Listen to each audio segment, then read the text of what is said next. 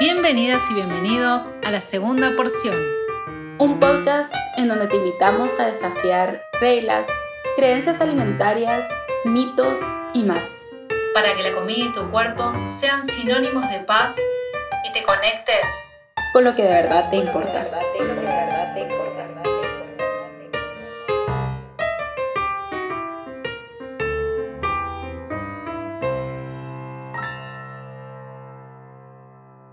Bienvenidas y bienvenidos a un nuevo episodio de la segunda porción. Es un gusto estar acá con todos y todas ustedes que nos escuchan, quienes nos escuchan hace un montón, quienes nos escuchan por primera vez. Vamos a presentarnos.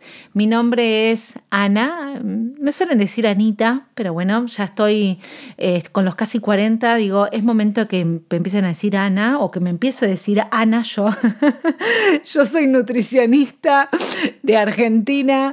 Eh, me dedico a desórdenes y trastornos de la conducta alimentaria. Trabajo desde un abordaje eh, antidieta, intuitivo, de salud en todas las tallas y no estoy sola. Siempre saben que no, no estoy sola, aunque a veces podemos llegar a estar sola porque la otra no puede, pero en este caso no estoy sola y me acompaña quien se va a presentar que le voy a dejar el espacio.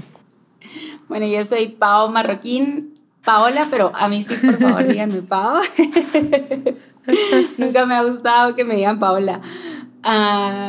y yo también soy nutricionista con al igual que Anita, ¿verdad? Un enfoque no centrado en el peso, antidieta, trabajo con el modelo de alimentación intuitiva. Estoy en Guatemala, que eso no lo mencioné, y siempre como que hago la aclaración de que Guatemala está en Centroamérica para que las personas que tal vez no tienen como mucha idea, yo sé que es un país muy chiquitito, y también acompaño a personas con trastornos de conducta alimentaria, conductas alimentarias de riesgo, personas que están buscando mejorar su relación con su cuerpo y los alimentos y que no necesariamente entran, entre comillas, como tal en un diagnóstico, ¿verdad? Y entonces, estamos emocionadas de estar por acá. Hoy, hoy no tenemos invitada, pero el tema que vamos a hablar a mí me encanta, la verdad, todo lo que tiene que ver con imagen corporal me fascina. Entonces, qué alegre que, que vamos a estar platicando de esto. La verdad que sí, totalmente. Es un tema que creo que va a ser un episodio que, se va a utilizar muchísimo como recurso para enviar, para mandar, para compartir,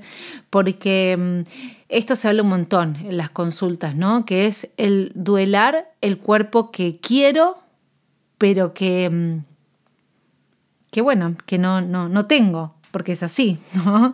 Eh, y, es un tema, como, como bien dice Pau, la, imagen corporal siempre atraviesa a, todos los profesionales de la salud y, a, todas las personas, pero como que es algo como que poco,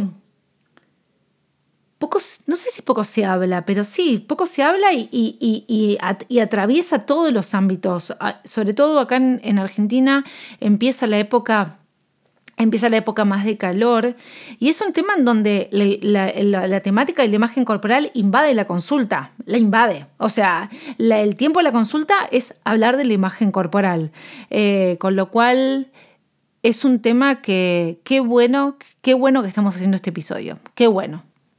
No, yo sí siento que no se habla demasiado, o sea, sí de aceptación corporal y de cómo llegamos a sentirnos en calma o hacer las paces con nuestro cuerpo, pero se nos olvida que antes de llegar a esa parte, si podríamos decirlo así, eh, aparece o atravesamos un duelo. Y creo que como el no nombrarlo hace que muchas personas sientan que entonces nunca voy a llegar a sentir calma porque me estoy sintiendo tan triste, tan enojada, tan incómoda y en esa aceptación nunca va a llegar. Y muchas veces lo que estoy atravesando es parte de ese camino como para llegar a esa aceptación o a ese estado de, de, aceptación.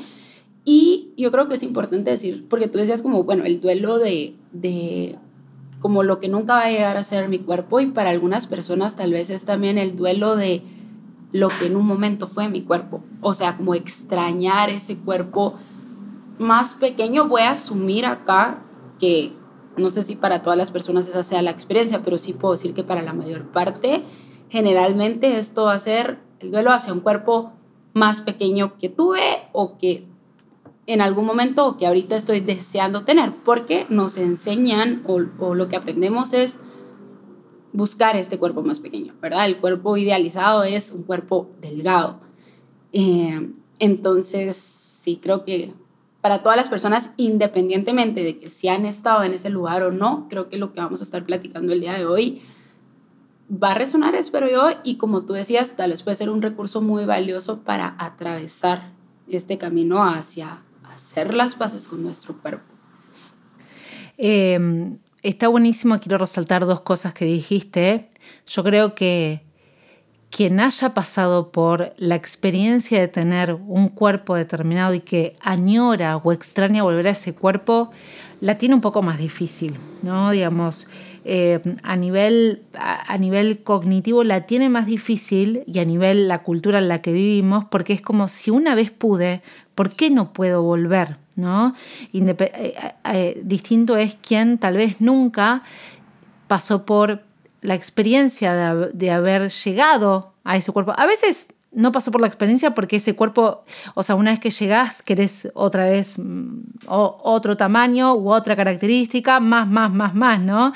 Eh, pero bueno, como bien dijiste, creo que, que va a tocar distintas experiencias este episodio. Y la otra, que me parece súper importante, es que así como en su momento salió la movida del body positive, que que era, o que después nos dimos cuenta que terminaba siendo contraproducente o no mm, e, en cuanto a esto de seguir poniendo el foco en el cuerpo como el cuerpo es valioso y, hay, que, hay que seguir pensando en que el cuerpo tiene que tener determinadas características o tiene que ser así porque es el cuerpo lo que vale, yo creo que con la aceptación sucede lo mismo. Es como, es como, tengo que aceptar el cuerpo, o sea, tengo que aceptar el cuerpo y esa cuestión de urgencia de, lo tengo que aceptar ahora ahora que estoy en tratamiento porque siento que mi cuerpo no me gusta. Entonces, ¿cómo hago? Mis pacientes me preguntan, Anita, ¿y cómo hago para aceptar al cuerpo? Y está bueno saber a veces que la aceptación, como, como bien vos dijiste, es parte del camino, pero que hay que atravesar antes otras etapas que me llevan a aceptar algo.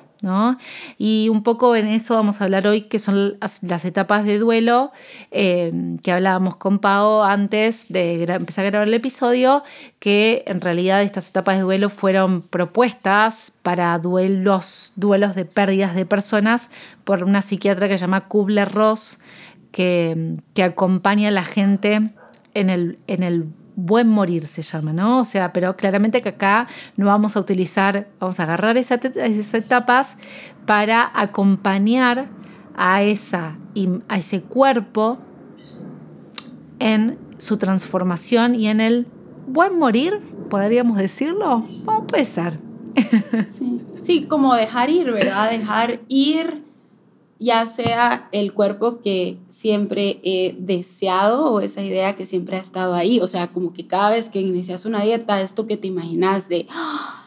ese cuerpo que voy a llegar a tener. Y algo que vamos a hablar es que no es solo como dejar ir ese cuerpo, porque ese cuerpo significa muchas cosas para nosotras. O sea, no es solo quiero tener un cuerpo más pequeño porque sí, sino que quiero tener un cuerpo más pequeño porque creo o me han dicho que ese cuerpo más pequeño me va a permitir eh, o me va, me va a hacer sentirme feliz o encontrar una pareja o me, voy a, me van a aceptar, que voy a decir, en algunos casos sí puede pasar, ¿verdad? O sea, está la, la gordofobia, pero ajá, vamos a hablar como dejar ir ese cuerpo y todo lo que eso significa para cada persona, que cada una de nosotras tiene una historia diferente. Sí, no quiero, se me ocurren un montón de cosas que cuando venía caminando venía pensando, pero me parece que está bueno que empecemos a entrar en esas etapas y lo que implica el cuerpo para ir hablando en cada etapa, ¿no? Y tener como una especie de, orden, me sale la, la, virginiana dentro de mí, pero creo que está bueno porque es un tema complejo, que, que, em, que bueno, nada, que complejo complejo y complejo en la emocionalidad, ¿no? Porque es fácil hablar de duelo, pero, pero sumamente difícil y esto que vos dijiste es, es, me parece clave, ¿no? Es dejar ir un montón de cosas que encima persisten, persisten a nivel cultural, porque hacer un duelo cuando una persona ya no está, es la persona ya no está. Pero hacer un duelo cuando toda la cultura me sigue diciendo, mira que vos podés tener el cuerpo que vos querés, bueno, requiere, es como una complejidad mayor. Pero bueno, si te parece, Pau, creo que está bueno empezar a hablar ¿no? de la, de la, de la primera eh, etapa de, de, ese duelo, de la primer, el primer eslabón de ese duelo.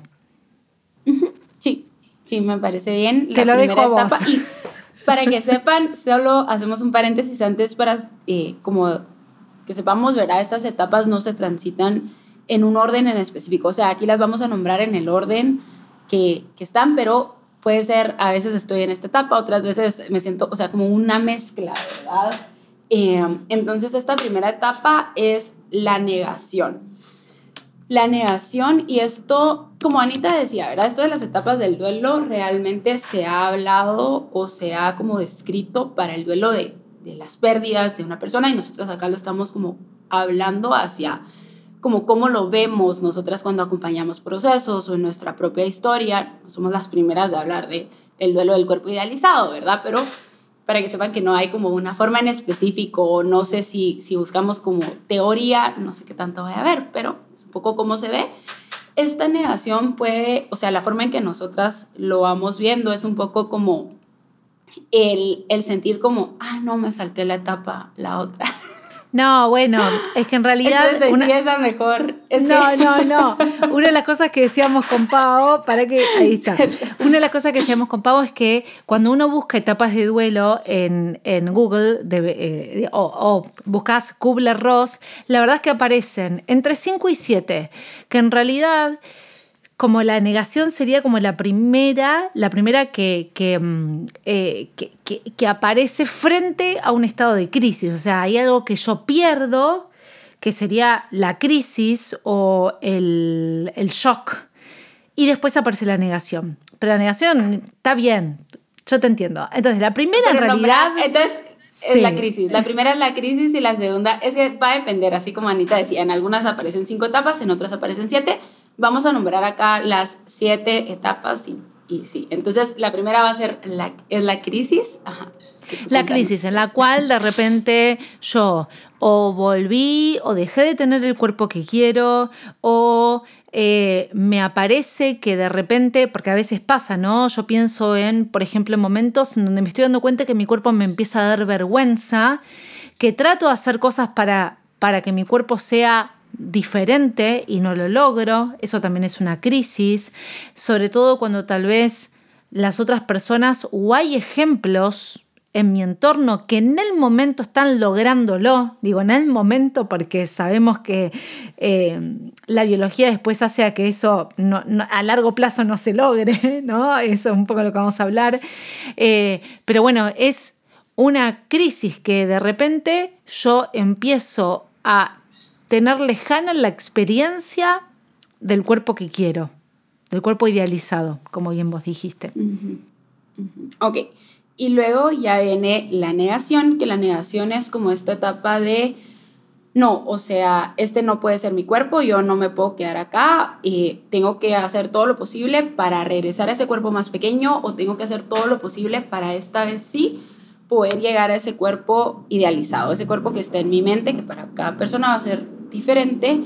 O también otra forma en que puede aparecer es como, digamos, escucho sobre estos temas de aceptación corporal, de, eh, no sé, se me viene a mí en la mente como, escucho de salud en todas las tallas, de alimentación intuitiva, y como que todo suena muy bien, pero me dicen como, pero no podemos controlar al cuerpo, y para mí es como, no, esta persona que está diciendo yo sí puedo controlar mi cuerpo, lo he hecho en otros momentos y entonces como esto de me cierro completamente porque estoy en una etapa de negación, aunque tal vez si yo veo mi historia me doy cuenta que pues sí, no es sostenible, que sí, o sea, es muy cierto esto que dice la evidencia en donde es un ciclo constante en donde tal vez voy a perder peso, pero lo voy a recuperar, pero yo estoy en una completa negación. Es como, no, esta dieta que hice en ese momento realmente sí me funcionó.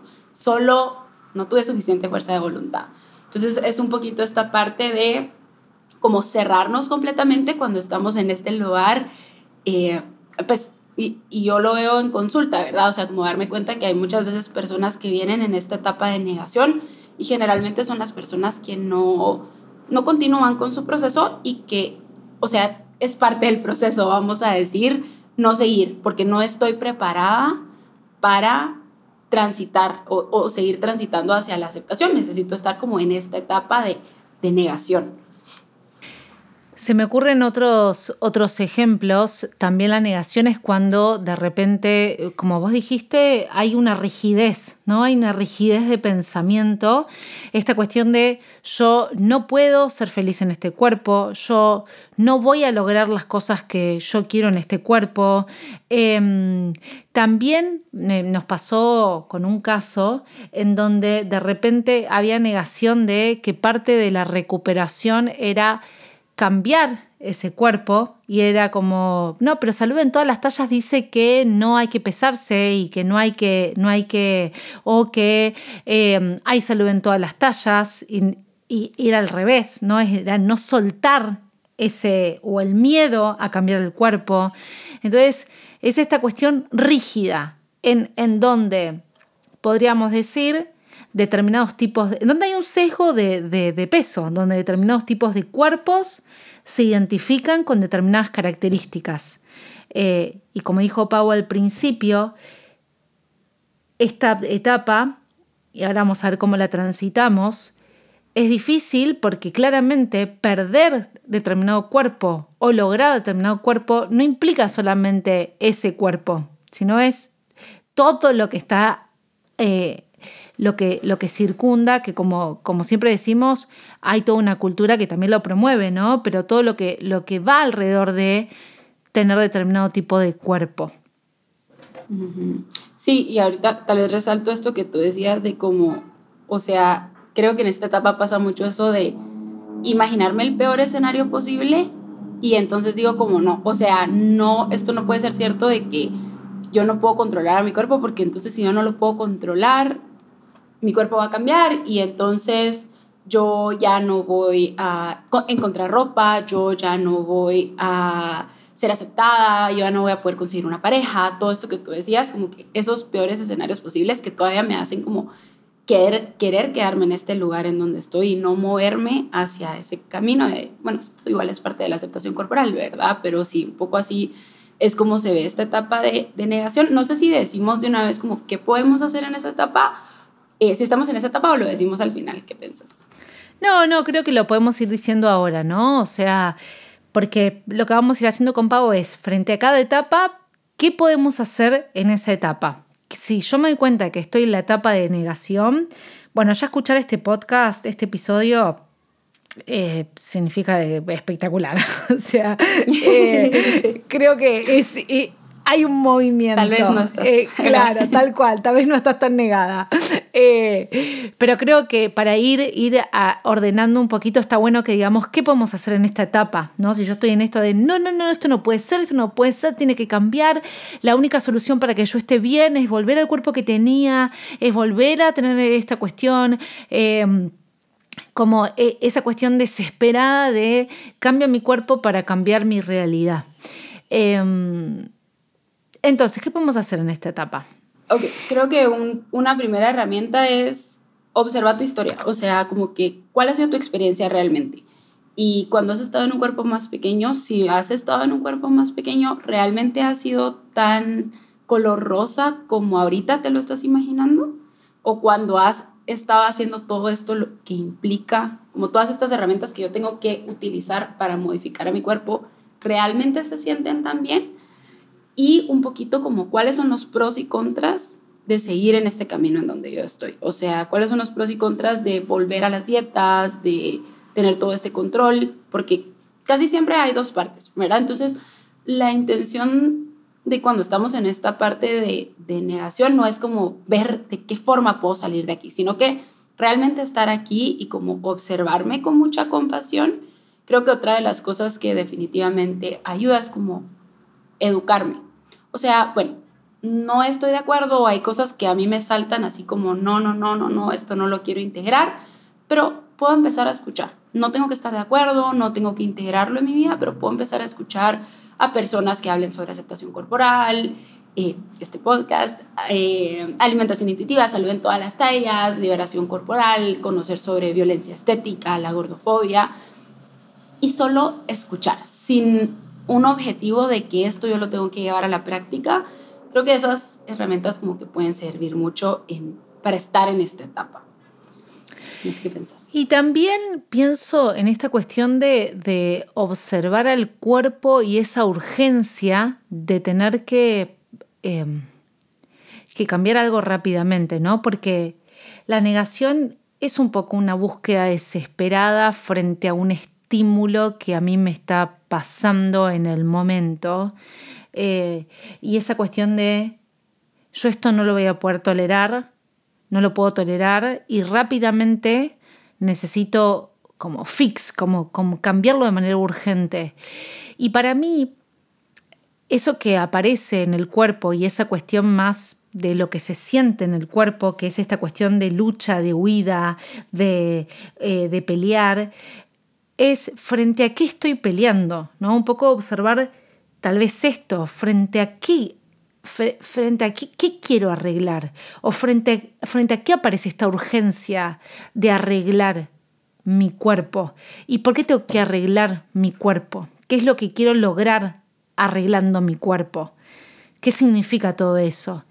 Porque, porque cuando uno va desandando ese camino, como que ahí mismo no empiezan a estar las respuestas, porque como siempre decimos con Pavo, o sea, la, la gordofobia y el privilegio de la delgadez, bueno, hacen que, que, que haya privilegios estando en un cuerpo y no en otro, ¿no?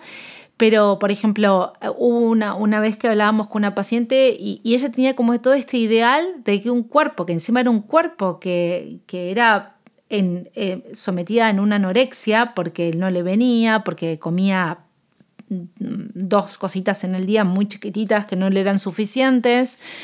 Pero ella sentía que ese cuerpo era el cuerpo que ella quería y era el cuerpo en donde era súper copada, súper, eh, no sé, que era como la, mejor mm, amiga y la, más divertida.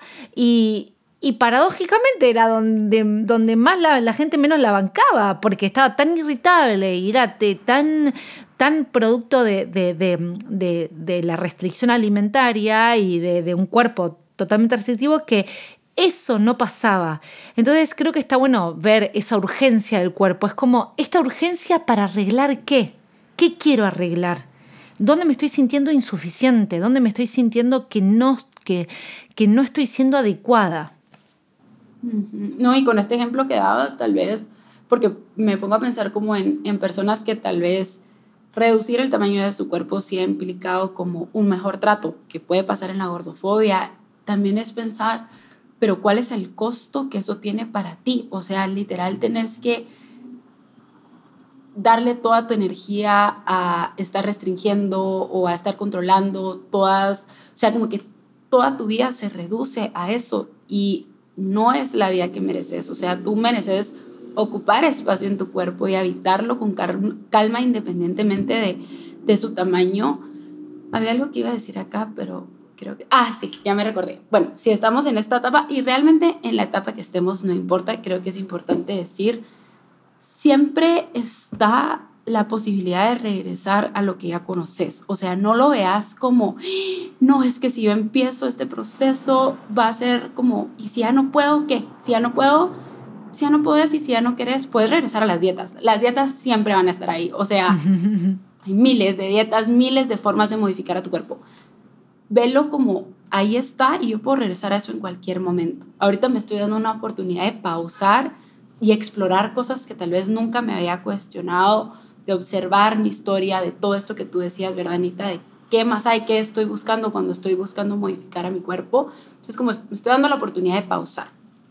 Las dietas o el modificar a mi cuerpo sigue disponible ahí para que en cualquier momento yo pueda regresar si lo quiero hacer. Totalmente, sí, tal cual. Eh, creo que esto también se relaciona, podemos pasar como a la, a la, siguiente etapa, que es la etapa de enojo, que está muy cerquita, ¿no? Como vos dijiste, o sea, las etapas, la negación y el enojo están para mí muy pegadas de la mano. Eh, que es esta cuestión de, reclamación continua, que eh, incluso esta, esta, cuestión de no entender, o sea, como hasta incluso de, enojarte tal vez de, pero ¿cómo yo no puedo modificar mi cuerpo? O sea, como... Hablábamos con Pau antes de las peleas por Instagram, ¿no? Que, que, se dan eh, con esta cuestión de, que también son cambios de paradigma. O sea, duelar es duelar un montón de cosas. Es duelar las creencias que yo tenía hacia creencias nuevas o hacia conceptos nuevos, que es como, pero pará, pero lo que yo creía es, entonces no es tanta verdad y, esto me puede generar un enojo. Em, y esta cuestión, perdón Pau, y te digo esto, esta cuestión también de enojar y sobre todo cuando uno se expone en las redes sociales y también en la vida real de que otras personas supuestamente pueden y yo no puedo. Eh, o que otras personas tienen, una pacientita me dice, no, porque tiene una regenética. Y siendo una regenética es que naturalmente tiene el cuerpo que ella le encantaría. Y tener una genética mala es haber nacido en un cuerpo más grande del que le gustaría. Y, ella se enoja mucho frente a eso. ¿Por qué hay gente que nace en un cuerpo determinado y yo no? No tuve la suerte, ¿no? Sí, ese enojo, sea, también como esto que tú decías, ¿verdad? Otras personas en el internet como por qué estas personas sí pueden, por qué estas personas sí pueden, o qué es lo que está haciendo esta persona, porque ella sí, eh, o con nosotras mismas, ¿verdad? De por qué yo no puedo, o por qué no apreciaba mi cuerpo cuando estaba en este cuerpo más pequeño, porque para muchas personas el explorar esta historia de nuestro cuerpo, cuando volteamos a ver, es, tenía un cuerpo más pequeño o tenía un cuerpo como que ahorita, entre comillas, aceptaría, pero en ese momento rechazaba mi cuerpo. Entonces como ese enojo, ¿por qué no lo puedo apreciar?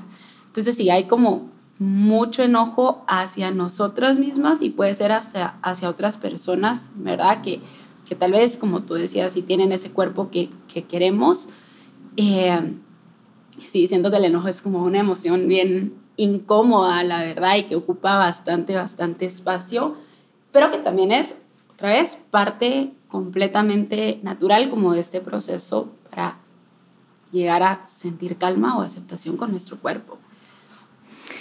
Y que también, eh, digo, a nivel, pienso, automatismo, el enojo tiene esa cuestión de como a nivel energético, a nivel de energía en el cuerpo, como movilizar para cambiar algo. Entonces es natural, no, no, natural, bueno, natural en el proceso, pero es normal que, todo el tiempo vayamos hacia lo aprendido, ¿no? Es como me enojo, me enojo, me enojo y, entonces vuelvo a, probar la otra, otra dieta, vuelvo a cambiar la nutricionista, vuelvo a hacer determinada cosa, le meto más a la actividad física o las múltiples cuestiones que aparecen. Em, pero precisamente por la, por la, porque la energía del enojo es movilizante hacia algo, ¿no? Eh, y esto es interesante porque una, una, vez que uno hace como un stop ahí, observa esa energía del enojo, tal vez la puede derivar hacia las soluciones que vamos a, no las soluciones, o sea, las recomendaciones que vamos a dar en esta etapa. Claro, las herramientas. Sí, ojalá fuese, tengo la solución para que tú puedas cambiar el enojo. Sí, sí, no, eso no existe. No, y que todo lo que hablamos aquí de herramientas es herramienta no para cómo vamos a salir de esta etapa, cómo salgo de aquí, cómo llego más rápido a la aceptación. No, es cómo estoy en esta etapa, que es una parte natural. Bueno, sí, como tú decías, natural del proceso o normal del proceso entonces, una es sentirlo, o sea, dejarme sentir ese enojo, aunque puede ser muy incómodo, pero ¿cómo me permito sentir? O sea, nombrarlo, incluso decir, sí, o sea, estoy enojada, me siento como muy enojada de que eh, no tengo ese cuerpo o me siento muy enojada de que estas otras personas tal vez tienen ese cuerpo, pero también viene aquí la cosa de y qué ha implicado para esas personas, ¿verdad? Como cuestionar, siento que cuestionar ayuda mucho en esta etapa de, o sea, no solo quedarme con ese enojo que aparece, sino que qué más hay y a dónde dirijo mi enojo creo que es bien importante. O sea, como no dirigirlo hacia mí y hacia mi cuerpo, sino que hacia el verdadero problema que es la cultura de dieta, la violencia estética, hacia todos estos mensajes que desde muy pequeñitos hemos ido aprendiendo. Entonces, como me enojo, hacia allá afuera, ¿verdad? Hacia el sistema que es el, problema. Me encanta, me, me, me, encanta, porque creo que esto es como mucha, eh, aprender de mucha regulación emocional, ¿no? Porque también una de las cosas que pienso es, ese enojo necesita ser liberado del cuerpo, o sea, no puede quedar estanco ahí. Si queda estanco, bueno, después tenemos como las consecuencias de una emoción que está estanca, de que está como, como, como mm, agarrada. Con lo cual, ahora hablando, se me ocurrió que también puede ser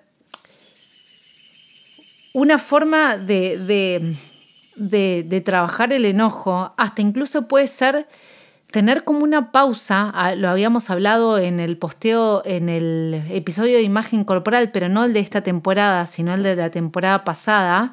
Em, no me acuerdo ahora, pero tener como un ayuno intermitente de redes sociales. es decir, si son las redes sociales, tal vez hacer un día, yo sé que es difícil, pero probar un día de no tener redes sociales, de, de no entrar a las redes sociales y ver qué pasa también.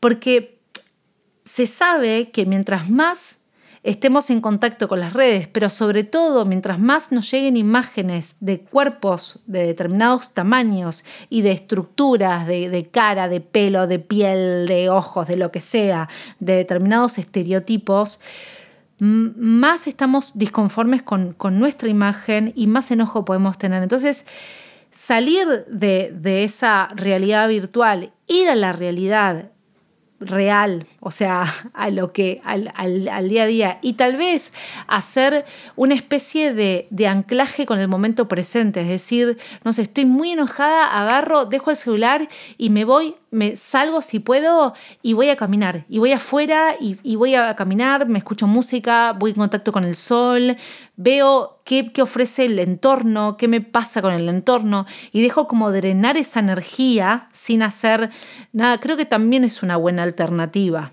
¿no? Hasta que pueda tener como esa cuestión cerebral de darle oxígeno, incluso respirar, darle oxígeno al cerebro para poder discernir con una mente más sabia y no tan reactiva, no tipo tan, ¿qué es lo que? Estoy enojada, bueno, voy a putear a esta persona, como, no, vos no sé cuánto, sino como, bajo, bajo esa leche hervida, la bajo y, y actúo desde una etapa más de discernimiento, más de, de calma incluso el, esto de sacudir al cuerpo a veces puede funcionar. O sea, realmente solo ponerte a sacudir tu cuerpo porque tú decías, o sea, las emociones tienen que salir y el enojo es como esa emoción como que se siente tan fuerte en el cuerpo que para algunas personas eso puede ayudar. Otra de las cosas u otra de las herramientas que puede estar para algunas personas y en diferentes formas es esta parte del activismo. O sea, usar mi enojo para hacer activismo, como para informar y activismo no tiene que ser necesariamente activismo en redes sociales y entonces ahora tengo que ser eh, influencer eh, slash activista. No, o sea, activismo desde el lugar en donde estás, como de compartirle a las personas como, y ya sabías esto de, de, no sé, de la cultura de dieta. Otra forma en que lo veo, que yo sé que no es tan planeado, pero sí aparece, es como la forma en que a veces ponemos límites, límites con mucho enojo cabal ayer hablaba con una paciente y ella me decía, si es que yo antes, o sea, le ponía este límite a mi mamá, pero me peleaba con ella. Y es una forma en que estamos transitando como ese enojo del duelo. Eh, y no necesariamente tiene que ser de esa manera, ¿verdad? Pero sí como expresar y, y, educar a las personas que estén abiertas o a las personas que, que sean cercanas a mí puede ser otra forma de como estar en este enojo y como ir liberando este enojo que aparece. Sí, sí. Em, totalmente, totalmente. Tal cual. Creo que podemos pasar a la próxima etapa, de, que es la etapa de negociación. Una vez que yo pasé por la etapa de shock, la etapa de negación, la etapa después de enojo, em, que me voy dando cuenta de que ese cuerpo que, que anhelo, que quiero, que tuve, que deseo, etcétera, no lo estoy pudiendo llevar a cabo, aparece como esta, esta etapa de negociación en donde hay una mayor conexión con la realidad, hay una mayor conexión con, bueno, para, realmente, realmente, o sea, realmente es un, una problemática mía o es una problemática del sistema. Realmente es algo que a mí me dijeron que yo lo podía lograr y soy yo sola que no lo puedo lograr. Entonces hay una conversación con lo real, ¿no? Y en esta conversación con lo real hay un cambio a nivel cerebral de, bueno, ¿qué tanto hay de real? ¿Qué tanto no es real? ¿Qué tanto de lo que yo me fui educando en las otras etapas se, lo puedo como incorporar en mi, en mi situación, en mi realidad?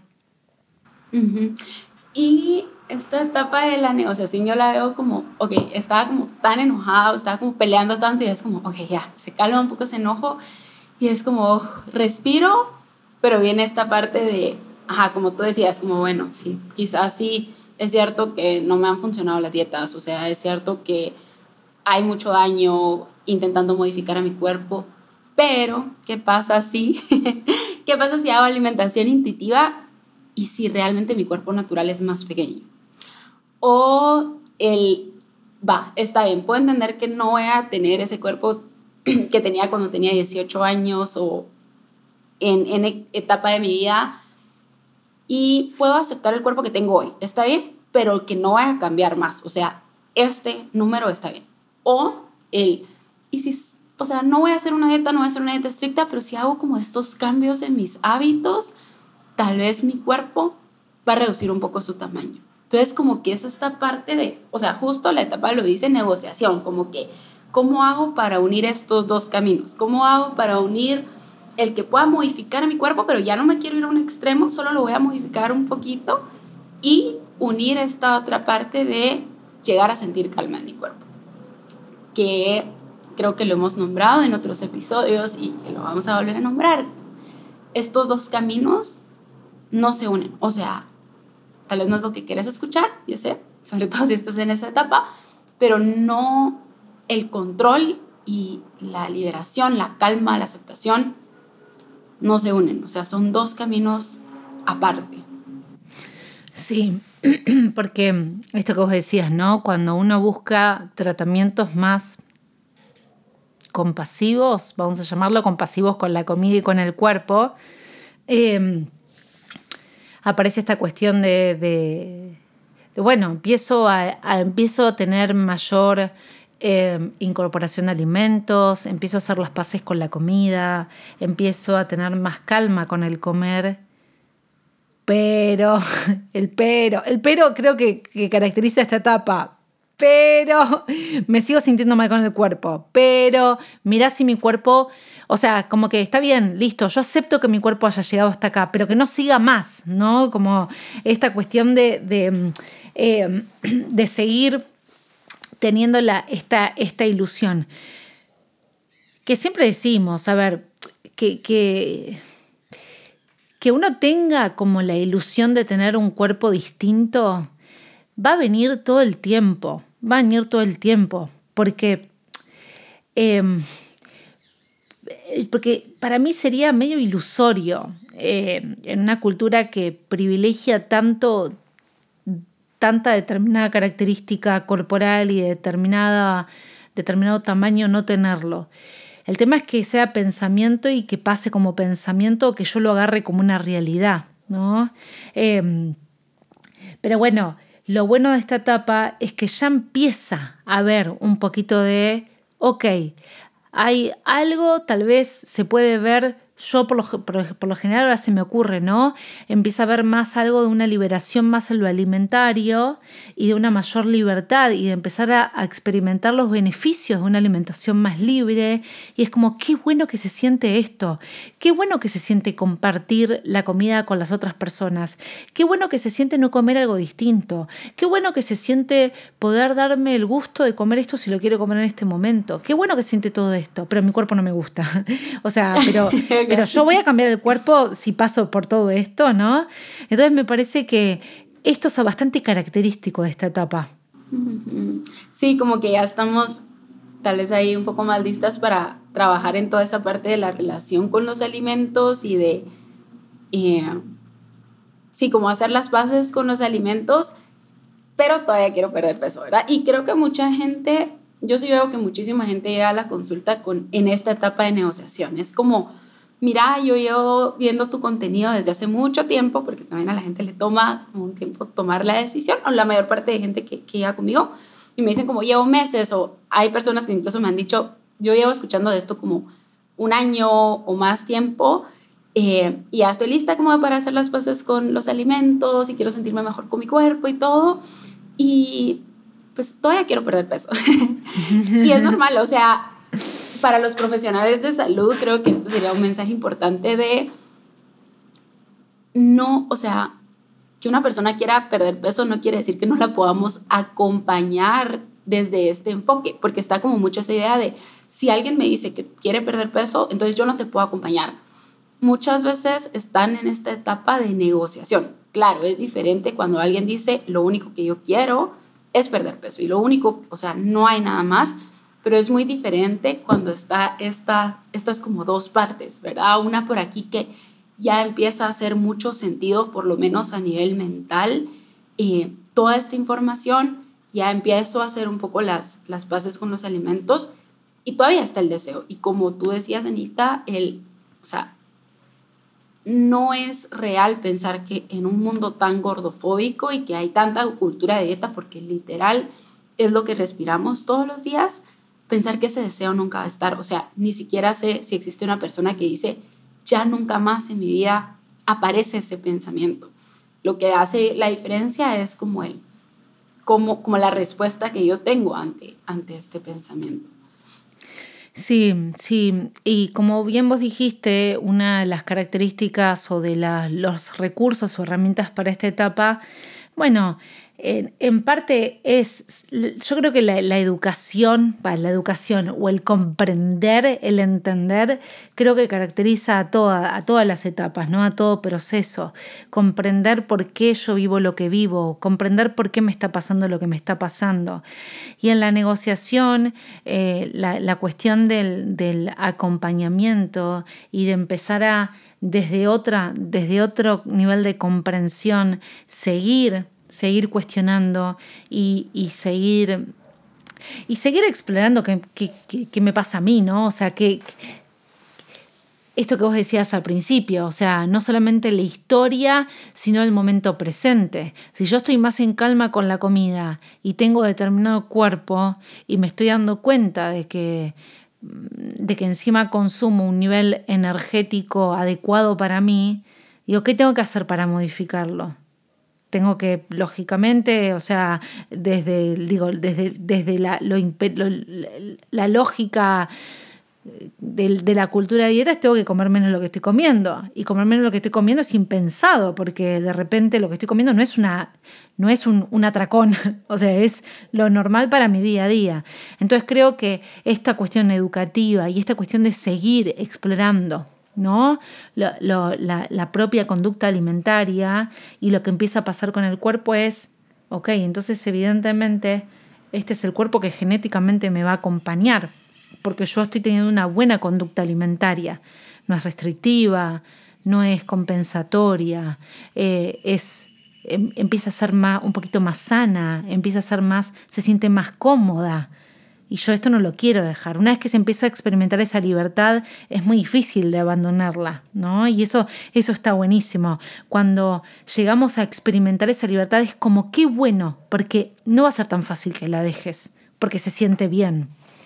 Creo que esa es una de las herramientas más valiosas, ¿verdad? Poder reconocer qué empiezo a tener yo ahorita, o sea, qué empieza a ver, bueno, sí, mi cuerpo está cambiando o mi cuerpo está en un lugar en donde no me gusta, pero qué más está viendo ahorita que ya me estoy permitiendo comer lo que quiero, que ya me estoy como permitiendo escuchar a mi cuerpo, como nombrar todas esas cosas, o sea, más allá de mi tamaño corporal o de, de, que me guste o no me guste mi cuerpo, ¿qué está pasando? Creo que puede ser muy valioso y también tú lo decías, Anita, el ¿cuál es el costo? O sea, como volverme a recordar, porque creo que esto es mucho como, se idealiza, ¿verdad? Y aparece como este, sí, es que sí, regreso a todo esto, pero, ok, hace una pausa y nombrar el costo que tiene volver a ese cuerpo o seguir persiguiendo a ese cuerpo, como date el permiso de ver lo que hay en cada uno de estos dos caminos. Igual, siempre puedes regresar a las dietas, pero creo que es un buen momento como para pausar acá y, y ver lo que hay en cada parte y seguir educándonos definitivamente. Sí, sí.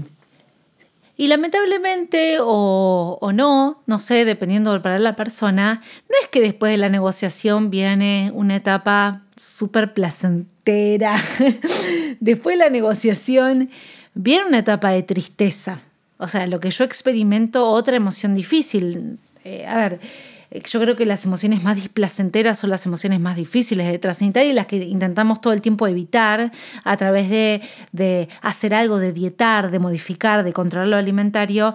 Entonces, con respecto a la etapa que viene, que en general también eh, intentamos como salir rápidamente de esas etapas, es una etapa en donde hay que estar y transitarla, que es la etapa de, ok, listo, ya me estoy dando cuenta de que esto es así, de que comer libremente y tener este cuerpo es el cuerpo que voy a tener y probablemente tal vez no sé si es el cuerpo que voy a seguir teniendo o va a ser el cuerpo que va a cambiar porque eso no lo sabemos, nadie lo sabe.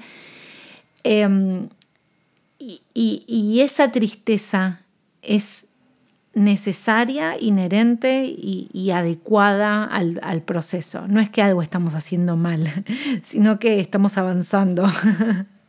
Ajá, sí, sí, es una etapa, como tú decías, como muy incómoda porque es, wow, esa tristeza muy profunda de dejar ir, dejar ir lo que o algún momento fue mi cuerpo o todo lo que me dijeron de que si yo lograba tener este cuerpo iban a aparecer todas estas cosas que, ojo, la cultura de dieta nos miente muchísimo, o sea, no es el tamaño de tu cuerpo lo que te va a permitir alcanzar ciertas cosas, o sea, esa historia nos la contaron muy, muy mal, eh, pero, o sea, sí viene este dolor o esta tristeza profunda de todo lo que ya no va a estar, ¿verdad? Y como tú decías, aquí ya es como, uff, sí, como, como dice la gente, como me cayó el 20 de, no, no se pueden unir estos dos caminos, o que ya no puedo seguir intentando controlar a mi cuerpo, que esto no es la vida que yo quiero tener y que ya lo acepto, pero de alguna manera se siente muy triste que no va a estar este cuerpo.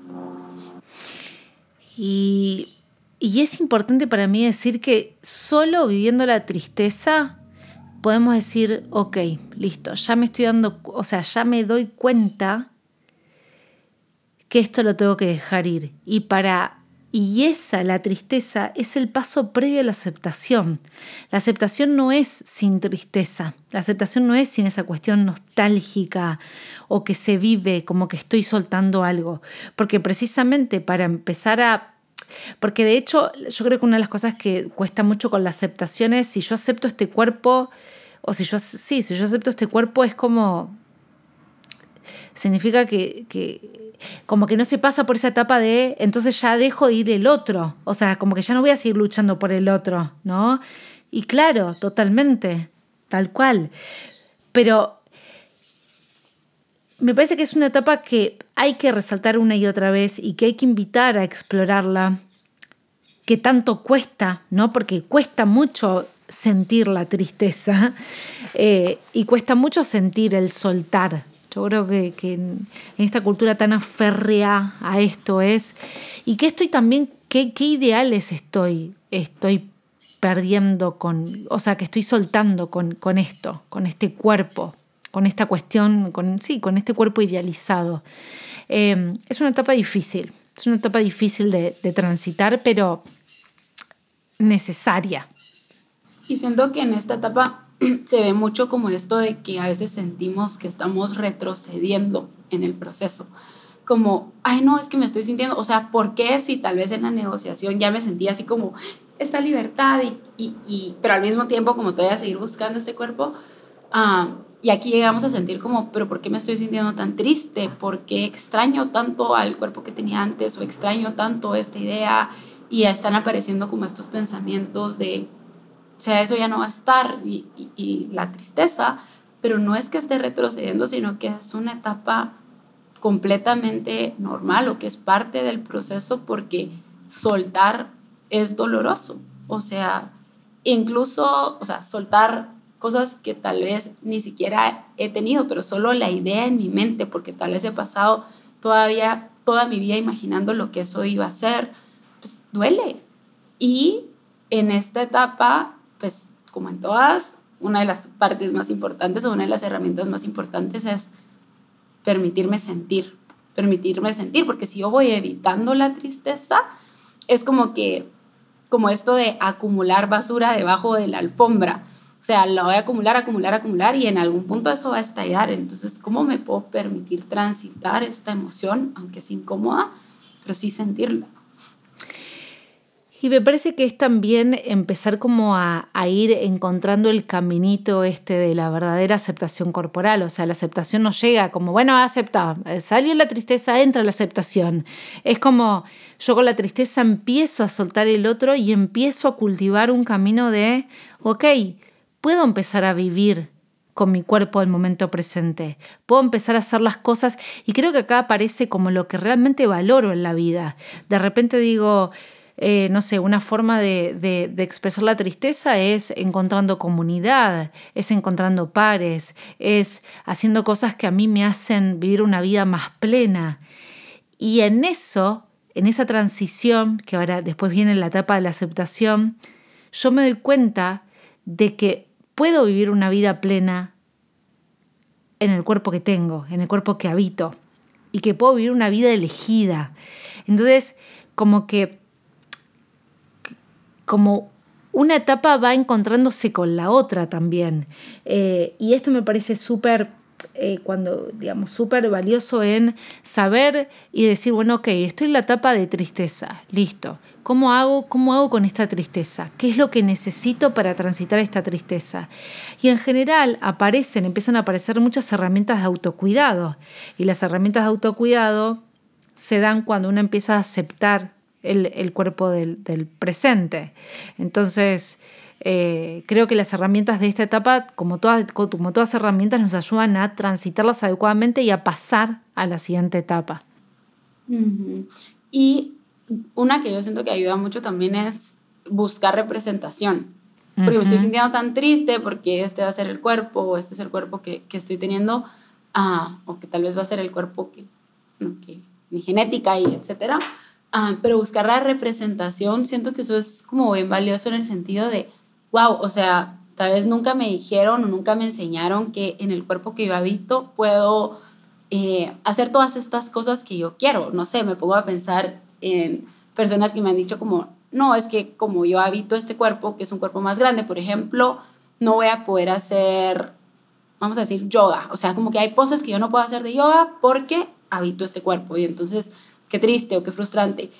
Y cuando la realidad es que puede ser que sí, o sea, no sé, ¿verdad? Los cuerpos, cada cuerpo es diferente, pero tal vez pensamos todo esto porque no hemos visto esa representación.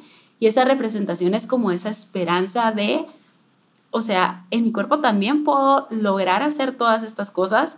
Algunas cosas tal vez no las podemos lograr hacer y no porque hay algo mal con nuestro cuerpo, sino que los cuerpos son diferentes, pero a lo que quiero llegar es como esa esperanza de en este cuerpo puedo vivir una vida plena.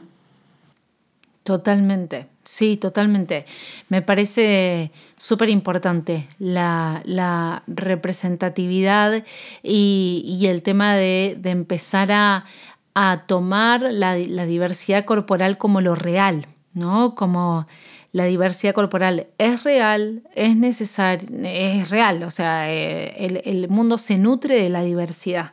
Entonces empezar como a, abrir ese, e, ese campo me ayuda a transitar esta tristeza ¿no? y a gestionarla o a, transitarla adecuadamente. Para después, creo que, está bueno no pasar a como a la etapa de, aceptación en la cual hay un estado de, de, calma, o de autocuidado también podríamos llamarlo, asociado a esta comprensión de que, bueno, que es todo un estado bastante interno y de bastante crecimiento personal, porque volvemos a lo que dijo Pau al principio, aceptar es, es también hacer todo un cambio y una estructura mental de los cuerpos no están alineados con determinados logros, hitos o características. O sea, es aceptar que yo puedo ser, como el caso anterior, puedo ser copada, puedo ser la, la mejor amiga, la que, la que hace todos los chistes y la mamá más, qué sé yo, canchera, si, si quiero ser la mamá canchera, independientemente del cuerpo que tenga, ¿no? Esas son habilidades que se cultivan desde otro lado. Pero, pero bueno, digamos, es, la aceptación involucra mucho movimiento y mucha, mucha, acá en Argentina se dice mucha agua debajo del puente, como em, bastante recorrido. Y aceptación es, este es mi cuerpo, o sea, como que llegamos a ese punto de decir, bueno, este es mi cuerpo. O sea, puede ser que te guste, puede ser que no te guste, porque en la aceptación no nos tiene que gustar, esa es otra, otra parte como bien importante, no es este estado color rosa, sino que yo sí creo que tú decías esta palabra calma, y creo que esa resalta mucho como sentir calma, y siento que algo que pasa también en la aceptación es que ya voy más allá, o sea, como ya no todo se trata de mi cuerpo, ¿verdad? Ya hay como, se, se abre, se como expande, no sé, no sé cómo nombrarlo, pero sí siento que pasa mucho esto de, bueno, tal vez no me encanta mi cuerpo, pero ya estoy empezando a hacer estas cosas o le estoy dedicando espacio. Yo lo veo un montón con pacientes de cosas como, me cambié de trabajo y estoy haciendo un trabajo, o como que me empiezo a enfocar en esas cosas que son importantes para mí y no quiere decir, wow, ya llegué a este lugar ideal, porque no existe, o sea, la verdad es que sería una mentira si alguien te vende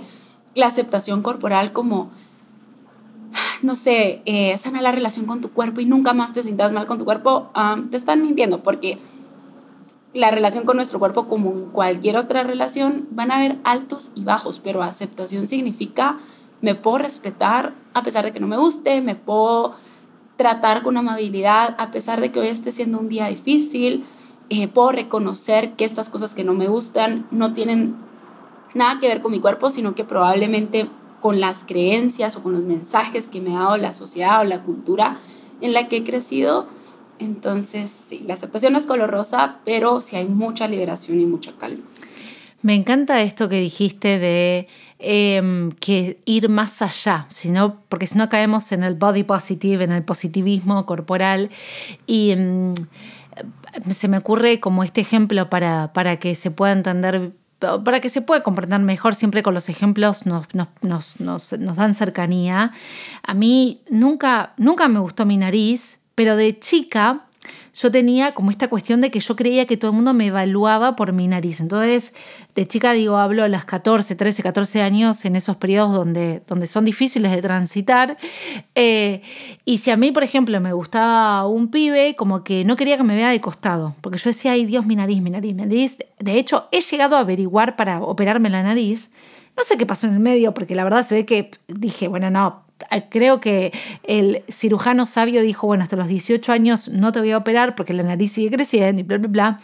Y durante todo ese periodo a mí me dio tiempo para decir, para entender, no sé qué pasó, pero mi nariz me dejó de interesar. O sea, hoy en día no me, no me gusta mi nariz. Ah, si yo te hablo de las, las partes de mi cuerpo, no diría que mi nariz me gusta, pero tampoco no me genera nada. O sea, es neutral. No sé cómo explicar. No, no, es, me permite respirar, punto. No, no, no, no, me, no me define ni tampoco mi vida ronda en torno a mi nariz y, y a decir, ah, sí, bueno, es como, es una parte más, ¿no?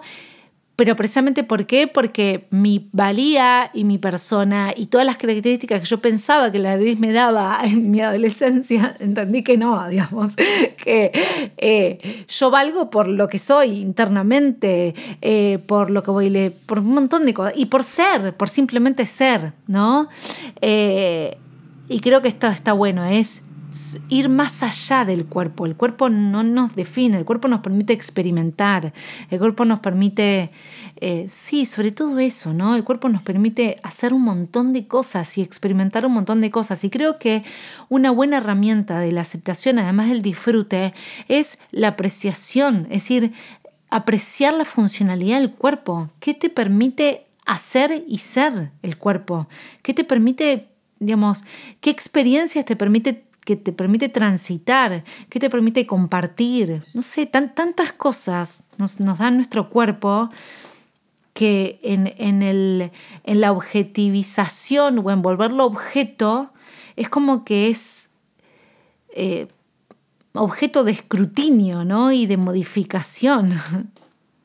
Sí, creo que para mí esa frase, ahorita que decías todo eso, que por cierto me encantó la historia que compartiste porque, o sea, ajá, como que hace sentido esta parte, ya no me estoy enfocando, o sea, como ya no estoy haciendo este zoom que distorsiona, sino que es como ya puedo verlo, como ponerlo en perspectiva.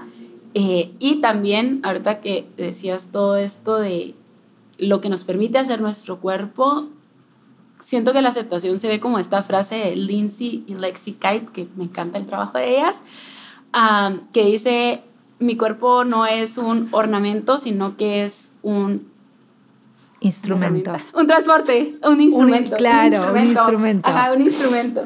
Y, y, yo lo veo así, ¿verdad? Como este transporte por la vida. O sea, ¿qué es todo lo que mi cuerpo me está permitiendo hacer? ¿Qué pasa cuando lo veo desde este lugar de, wow, o sea, por mi cuerpo puedo conocer nuevos lugares, por mi cuerpo puedo conocer a nueva gente y puedo relacionarme con las personas que yo quiero, por mi cuerpo puedo crear todas estas memorias que al final son importantes para mí o puedo trabajar en esto que me encanta. Entonces, sí, creo que eso es como una forma de, de describir la aceptación. Y que además también cuando, cuando empieza a haber una apreciación corporal, empieza a haber un autocuidado y la persona está como en un estado de, ese estado de calma, es el estado que en nuestro, nuestra parte más arcaica, es el estado que más atrae, porque a mí, cerebralmente, a mí y a cualquier ser humano, a mí me atrae algo que me haga alguien que me transmita calma, a que me transmita irritabilidad o que me transmita rechazo. Entonces, paradójicamente, ese estado de aceptar em, en, el libro de Self-Compassion, de autocompasión, de Christine Neff, ella habla de que la aceptación no es aceptar que yo soy mejor que otras personas, sino que em, así como soy un ser humano, tengo cuestiones que me limitan y cuestiones que me fortalecen y que me empoderan, o valores y cuestiones más que, que son las partes más oscuras de mí, pero porque soy parte de la humanidad y porque toda la humanidad la comparte. Entonces, reconociendo mis valores y reconociendo mis debilidades, también reconozco los valores y las debilidades de la otra persona y me permite esa humanidad compartida, ese compartir con el otro. Entonces, la aceptación acerca más que aleja. Em, que es paradójicamente lo que yo muchas veces busco en, en, un cuerpo más pequeño o en un cuerpo distinto. Busco ser querida y busco ser aceptada en, en, la base, en la raíz, ¿no? Eh, y creo que ahora con Pau estamos hablando mucho de la séptima etapa, que es la de aprendizaje, donde, donde todo esto se sigue transitando y voy como entendiendo, a veces mirando hacia atrás, esto de mi nariz, yo digo, pobrecita la Anita de 13, eh, no pobrecita, no, bueno, nada, era lo que le tocaba vivir, ¿no? Pero, pero comprendiendo de, claro, no, o sea, aprendí que lo que me hace a mí digna y valiosa como persona es precisamente compartir la, dignidad humana, no la nariz o la no nariz. Y en esta, en esta séptima etapa también está como el, como darle un sentido que para algunas personas puede ser, bueno, ahora eh, decido hablar sobre estos temas o decido acompañar a personas que están teniendo una mala relación con su cuerpo y, y les puedo acompañar o decido no sé, me voy a imaginar, voy a crear una marca de ropa que sea inclusiva o como que decido hacer todas estas, como que ese dolor que atravesé tiene como un sentido y que no necesita, o sea, no, no tiene que ser así para todas las personas, para algunas personas es que ya está esta aceptación y ya, no tengo que encontrarle un sentido como tal, eh, pero pues hay, hay como, ¿cómo se dice? Como... Una resignificación. Ajá, sí, pero más, más que eso quería decir como, como que están estas dos, unos que hablan de las cinco etapas y otras personas que hablan de estas siete etapas, ¿verdad? Entonces, como que realmente lo que haga más sentido para, para ti, pero sí, en esta etapa sucede pues esto de, de justo lo que hablábamos de darle sentido o resignificar este proceso y, ¿verdad? Sí. Y que también, dale, dale. No, no, perdón, Pau, pero pensaba que a veces el sentido es algo que, que, ocurre sin que nos demos cuenta y que tal vez una vez decimos, ah, mirando hacia atrás, como que yo le doy sentido, no es algo que tal vez se busque.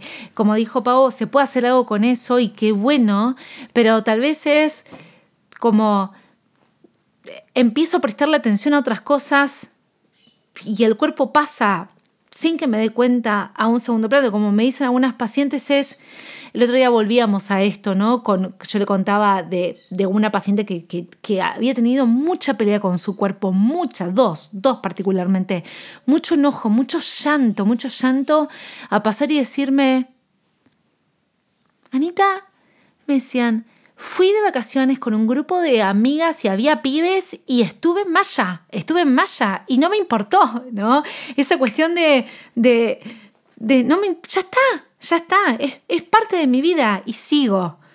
Em, y eso también es de darle sentido y, de, de, darle como, como este cierre, que a veces no hago nada con respecto a eso, sino que simplemente se cerró. Hace sentido. Ajá, sí, sí, sí.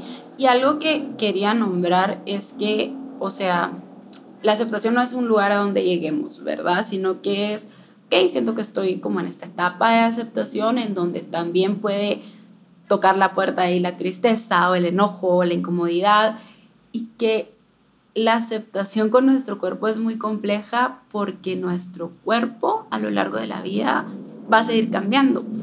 Eh, o sea, no aquí hablando más allá de como el tamaño corporal o esto, o sea, estamos envejeciendo y hay una frase, no me recuerdo exactamente las palabras, pero Fabi Mijares, que es una activista antigordofobia, ella dice como habitar en nuestro cuerpo es vivir un duelo constante, porque tal vez, no sé, llegué a una etapa de mi vida en donde eh, tengo alguna condición o alguna enfermedad y entonces ahí también voy a atravesar un duelo de eh, lo que es habitar mi cuerpo. Entonces, no es que ya llegamos a este lugar y ahí se termina la historia, sino que es reconocer también, sí, o sea, es una relación compleja y que esto viene con altos y bajos y que dentro, o sea, puede ser que yo ahorita atravesé un duelo con mi cuerpo y puede ser que más adelante igual venga otro duelo y es parte de, de nuestra humanidad. Y es parte de la vida, ¿no? O sea, esto de, ahora porque hablamos del cuerpo, pero transitar la vida es también duelar y aprender y vivir y desapego y, eh, y volver a transitar. Me encantó, me encantó la frase, me encantó.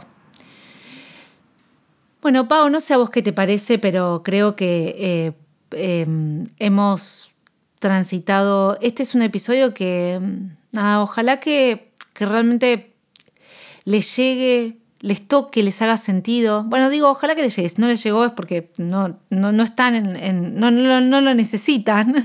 Eh, pero, pero bueno, si creen que les, va, les sirve a alguien, a alguien que conocen, compártanlo.